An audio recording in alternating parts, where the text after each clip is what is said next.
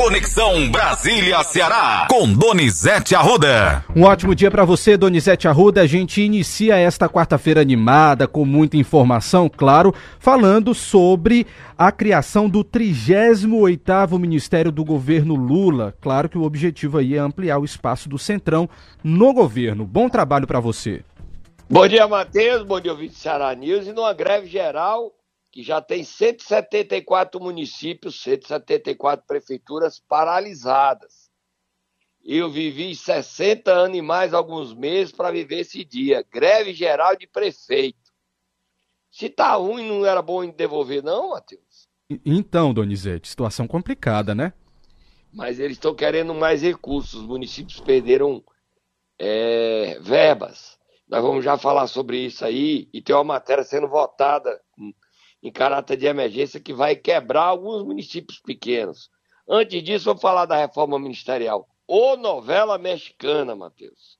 Verdade, Donizete. Mas está perto Lula de acabar. criou o Ministério da Pequena e, e, Pequena e Média Empresa. O Centrão disse, não, nós não queremos isso, não. Nós não queremos essa coisa aí, não. Esse monstro aí ceder para outro. Nós queremos um ministério que tenha verba, Sim. que tenha obra, Sim. que tenha emenda. Claro. É, pequena e média empresa, não, queremos isso não, ceder para o PT. Aí eles querem o Ministério do Desenvolvimento Social. Aí o Lula quer repartir o ministério. Aí hoje na Folha de São Paulo o Hélio dia disse, nem reparte e nem eu saio. Aí vem só tomar fogo no muturo. O presidente da Câmara, Arthur Lira, chamou a base Lula de base tapa-buraco. É uma basezinha frágil, sem consistência, e que o presidente precisa fazer uma ampla reforma ministerial, valendo até o final do ano, fora essa, para definir se ele vai querer ter base ou não. Complicando tudo isso, ainda tem a manchete do Estadão, que é o Haddad brigando com o PT. Lê a manchete, o Haddad não quer gastos, não quer liberar recursos. E o PT diz, mas nós estamos investindo, que vem eleição, nós precisamos ganhar as eleições. O Haddad quer o quê? Lê a manchete do Estadão aí, Matheus. Manchete do Estadão de hoje. Haddad resiste e diz que meta de déficit, déficit zero em 2024 não muda, Donizete Arruda. A gente tem até um áudio dele falando sobre isso. Você já quer ouvir antes do Lula? Já que está falando nesse Está falando sobre isso? Vai equilibrado. É, nem teria tempo de mudar o orçamento, né? Está pronto há mais de 15 dias.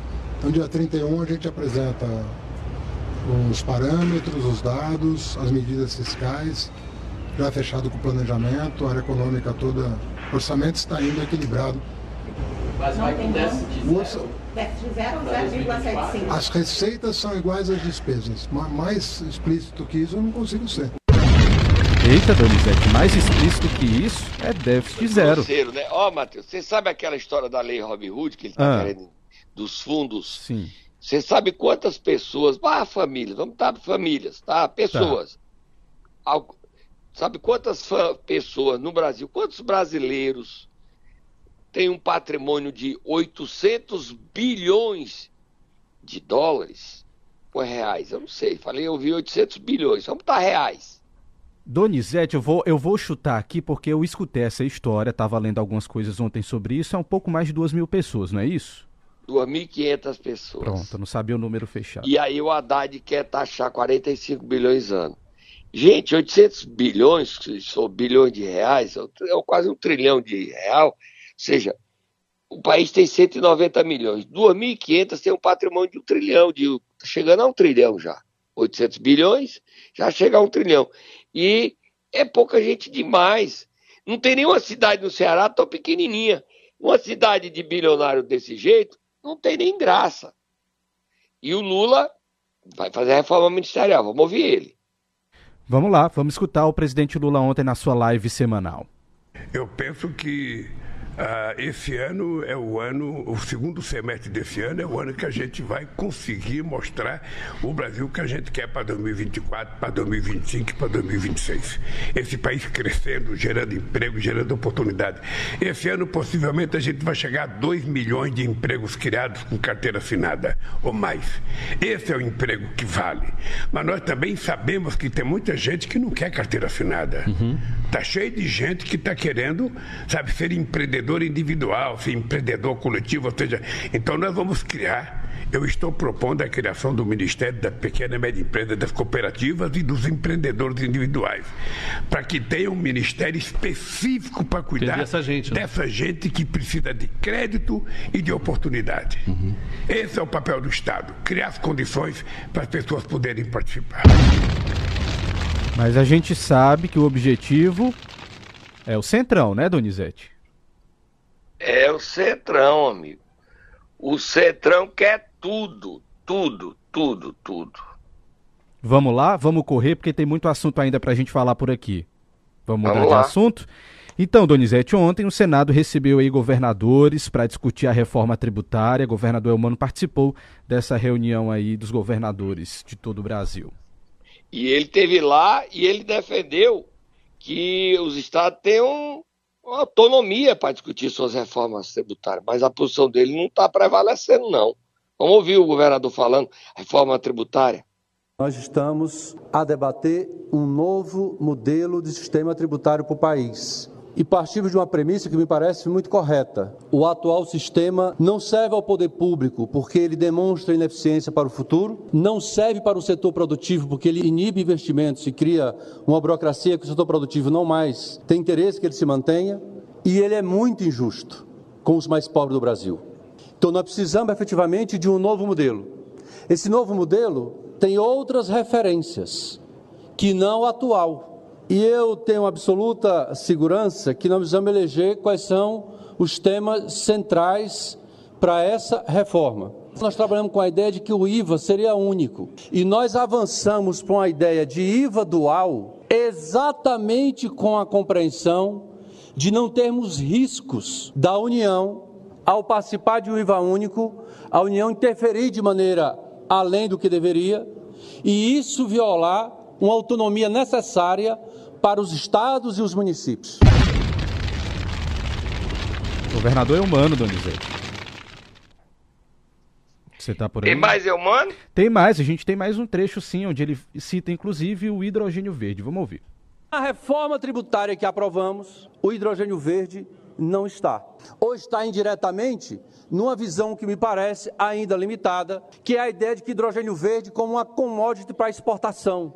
E o que nós precisamos no Brasil é aproveitar a nossa condição geográfica, a nossa condição de eficiência na energia eólica, na eficiência na energia solar, de biomassa, para reindustrializar o Brasil com uma nova indústria, tendo como diferencial importante uma nova matriz energética. E, portanto, o hidrogênio verde não pode ser visto como uma commodity para exportar para a Europa apenas, mas ela deve servir como um elemento diferencial para uma nova industrialização no norte, no nordeste, no centro-oeste, no sul e no sudeste. Portanto, é estratégico, a nosso ver, que o hidrogênio verde efetivamente tem um tratamento diferenciado para a exportação, mas para o mercado interno, para podermos atrair com competitividade e eficiência uma nova indústria para os nossos estados. Pronto, Donizete. Matheus, a gente tem, está acabando nosso tempo, o governador está vivendo esse momento aí dessa reforma tributária, foi discutido no Senado, Conselho Federativo que vai definir que, o que passa e o que não passa. Há ainda o problema do, do, da derrota que a Câmara impôs, que tira os investimentos, que inviabilizam obras no Ceará, como a, também no Nordeste, como a fábrica do, da BIT, que vai perder direito a incentivo. Quem tem incentivo perde esse incentivo, mesmo que esteja em vigor. E o governador, eu nem sei se ele voltou, ele está lá lutando pelos interesses econômicos do Estado do Ceará. Uma reforma tributária que tenda, atenda aos interesses de 26 estados e do Distrito Federal. Não é fácil, não é simples, e a situação é delicada. A gente termina, tem mais algumas informações sobre a lei que está sendo aprovada de desoneração da folha. Eu vou deixar para falar no primeiro bloco, porque ela muda e afeta os municípios cearenses diretamente quem tem previdência própria. Vamos tomar um cafezinho e eu volto já, Matheus. Momento Nero. Vamos lá, Donizete Arruda. Nesta quarta-feira nós iremos acordar quem? O presidente da Prece, Júnior Castro. Já posso soltar o Tatá? Já está na greve. É, exatamente. São 173 prefeituras paralisadas. A última aderir foi Santa Quitéria, que aderiu no início da noite de ontem. Vai, Tata, acorda, Júnior, Júnior Castro. Vai, acorda aí.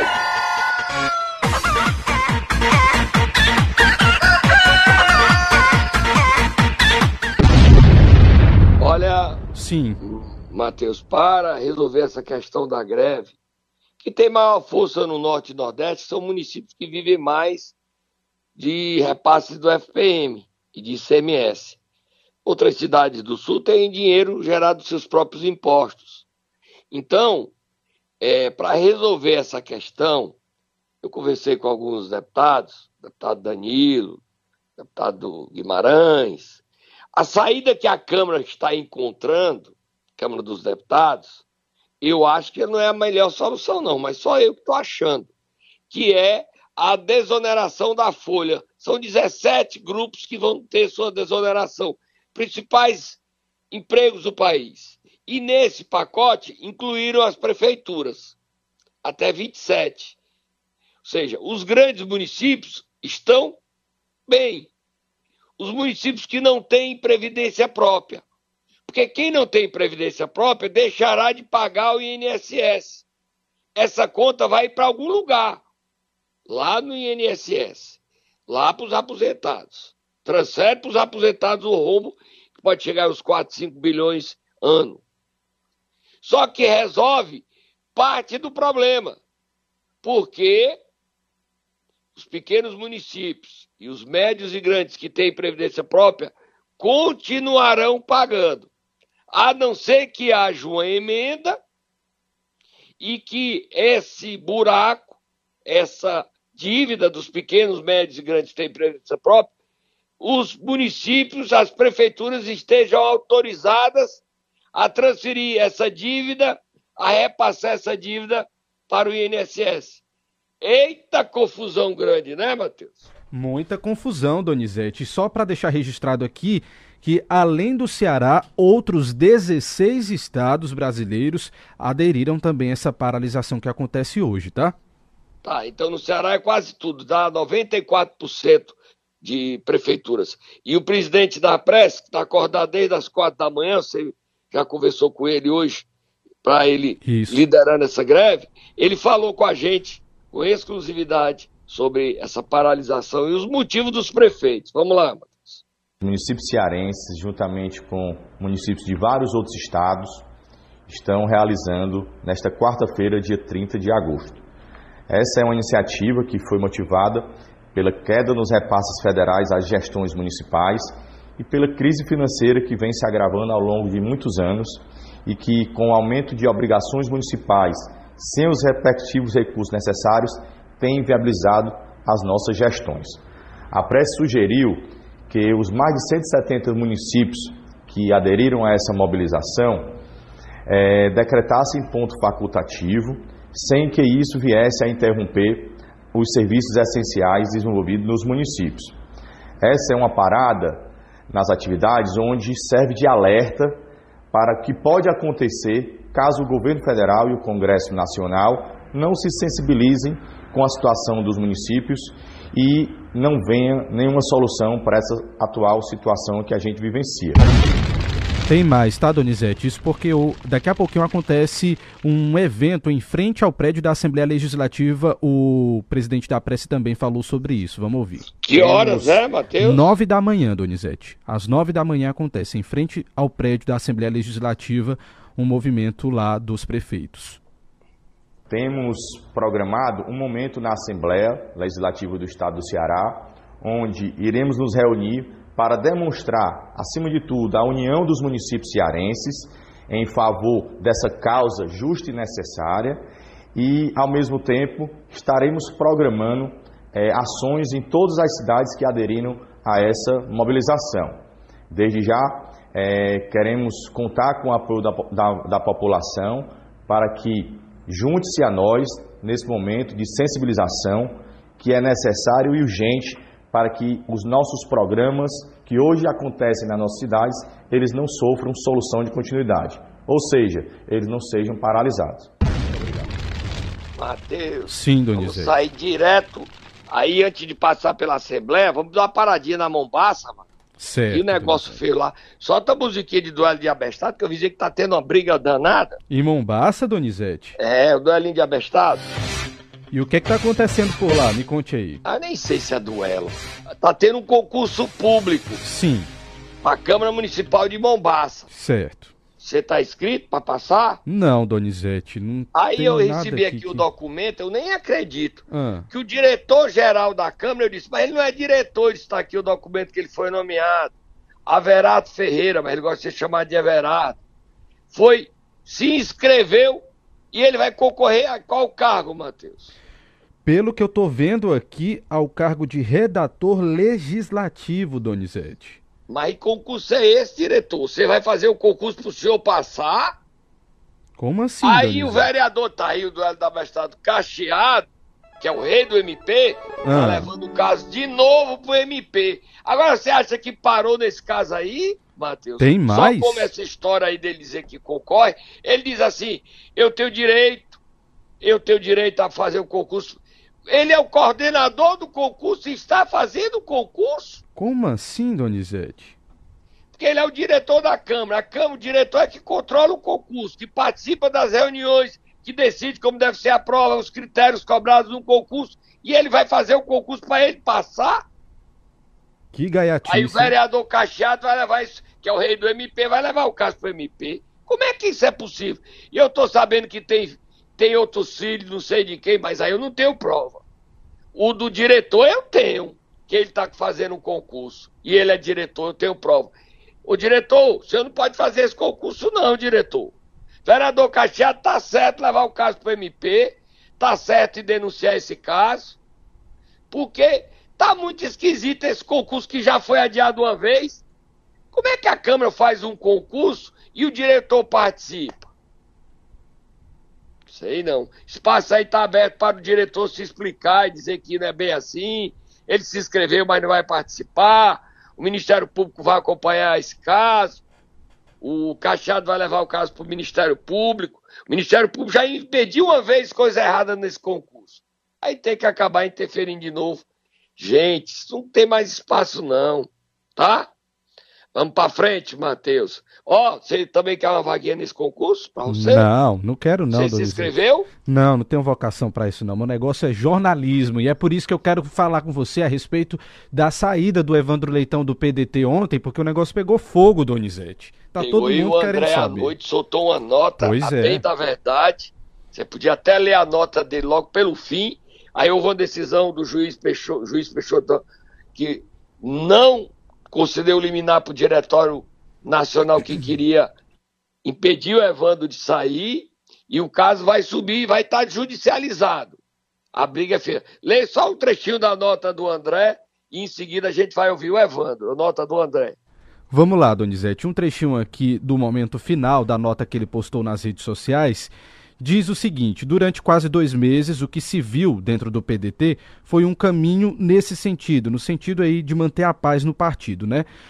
Qual não foi nossa surpresa quando, em reunião do Diretório Estadual na última sexta-feira, 25 do 8, sem uma pauta pré-definida, foi votada a anuência para que o presidente da Assembleia, deputado Evandro Leitão, amigo de longas datas, deixasse o PDT. Cabe salientar que existe uma previsão estatutária de que o mandato pertence ao partido e que anuências são vedadas, inclusive por uma resolução do ano de 2022. Além de tudo isso, se um dos motivos para a mudança temporária na presidência estadual do PDT era evitar desfiliações de companheiros e companheiras valorosos e valorosas, porque isso poderia ocorrer de forma tão abrupta Quero deixar bem claro que aqui no Ceará a nenhum parlamentar, seja federal ou estadual, foi deixado de oferecer recursos do Fundo Eleitoral de 2022 dentro das normas estabelecidas em resolução nacional.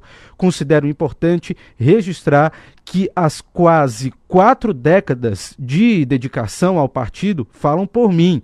Eu certamente não conseguiria isso se em minha natureza houvesse a prática de perseguição, Donizete. Pegou fogo. Pois é. A briga está aberta. Mas o André sai. O André não quer que o Evandro saia, mas o Evandro Leitão saiu e vai se filiar ou ao PT, ou ao PSB ou ao Republicano. Ele saiu. Vamos ouvir ele. Foi ontem da tribuna da Assembleia, Evandro Leitão falando. Vamos ouvi-lo.